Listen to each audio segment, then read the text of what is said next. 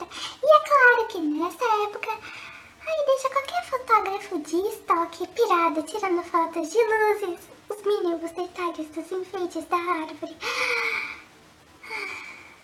Eu fotografei tanta coisa de Natal e eu vim trazer várias dicas para você sair por aí fotografando também. Época onde a iluminação ela é bem presente em cada detalhe, é fundamental que tomemos um certo cuidado para que a nossa fotografia não saia com efeitos indesejados, aberrações cromáticas e afins. Em qualquer tipo de fotografia, a iluminação presente na cena é essencial. Não há fotografia sem a presença dela. O que há é diferentes tipos de iluminação, seja ela mais clara ou escura. E é crucial que a qualidade da iluminação seja perfeita aos olhos dos que veem a sua fotografia.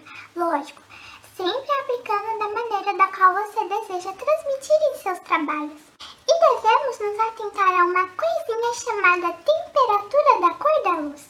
Os variados tipos de iluminação que existem produzem cores diferentes.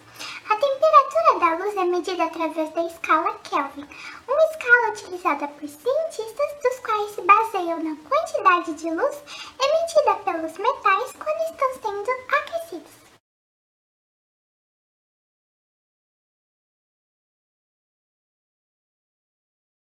O nosso olho ele possui a capacidade de ver os objetos, a cena, em suas cores mais reais, independente das condições de iluminação presentes. O que é algo incrível. Porém, o sistema da sua máquina fotográfica não é igual ao seu cérebro, que consegue fazer esse ajuste das variações de luz, e é aí que entra grandes aliados nesse processo, que é o medidor de temperatura das cores ou o balanceamento manual do branco, algo que já está presente no sistema das máquinas. O medidor de temperatura das cores, conhecida como fotômetro, é um aparelho que mede precisamente a temperatura da fonte de luz, além de medir a exposição dos flashes. Então, nesse dispositivo aparecem exatamente todas as configurações necessárias para que você mude em sua câmera, a fim de obter uma foto bonitinha e com a iluminação correta.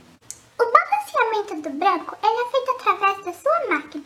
Ele consegue corrigir automaticamente as variações das temperaturas de cor.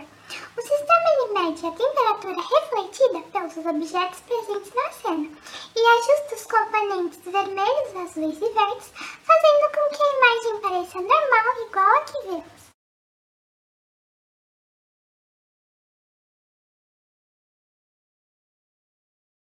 Isso pode ser feito tanto automaticamente quanto manualmente. Manualmente você consegue determinar a filtragem desejada né, para o efeito que você quer transmitir.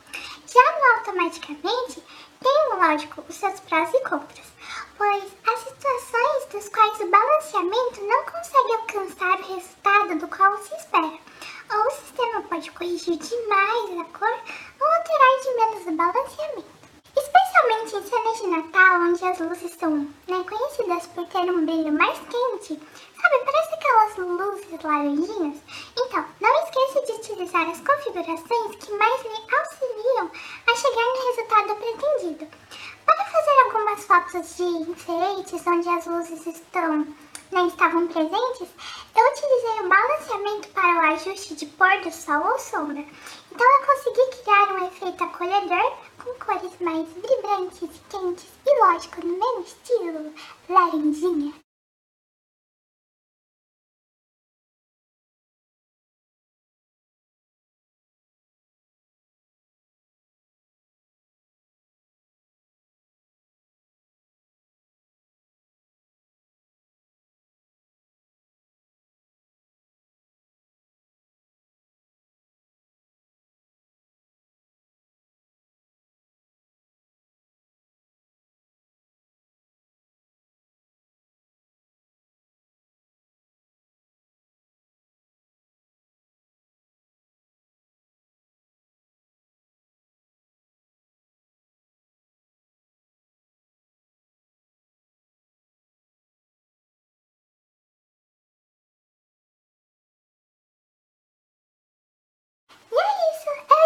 Que você tenha gostado e que essas dicas tenham sido úteis para você. Beijos da raposa e fotografe muito durante o seu Natal. Ai, não esquece de colocar a bateria para carregar, viu?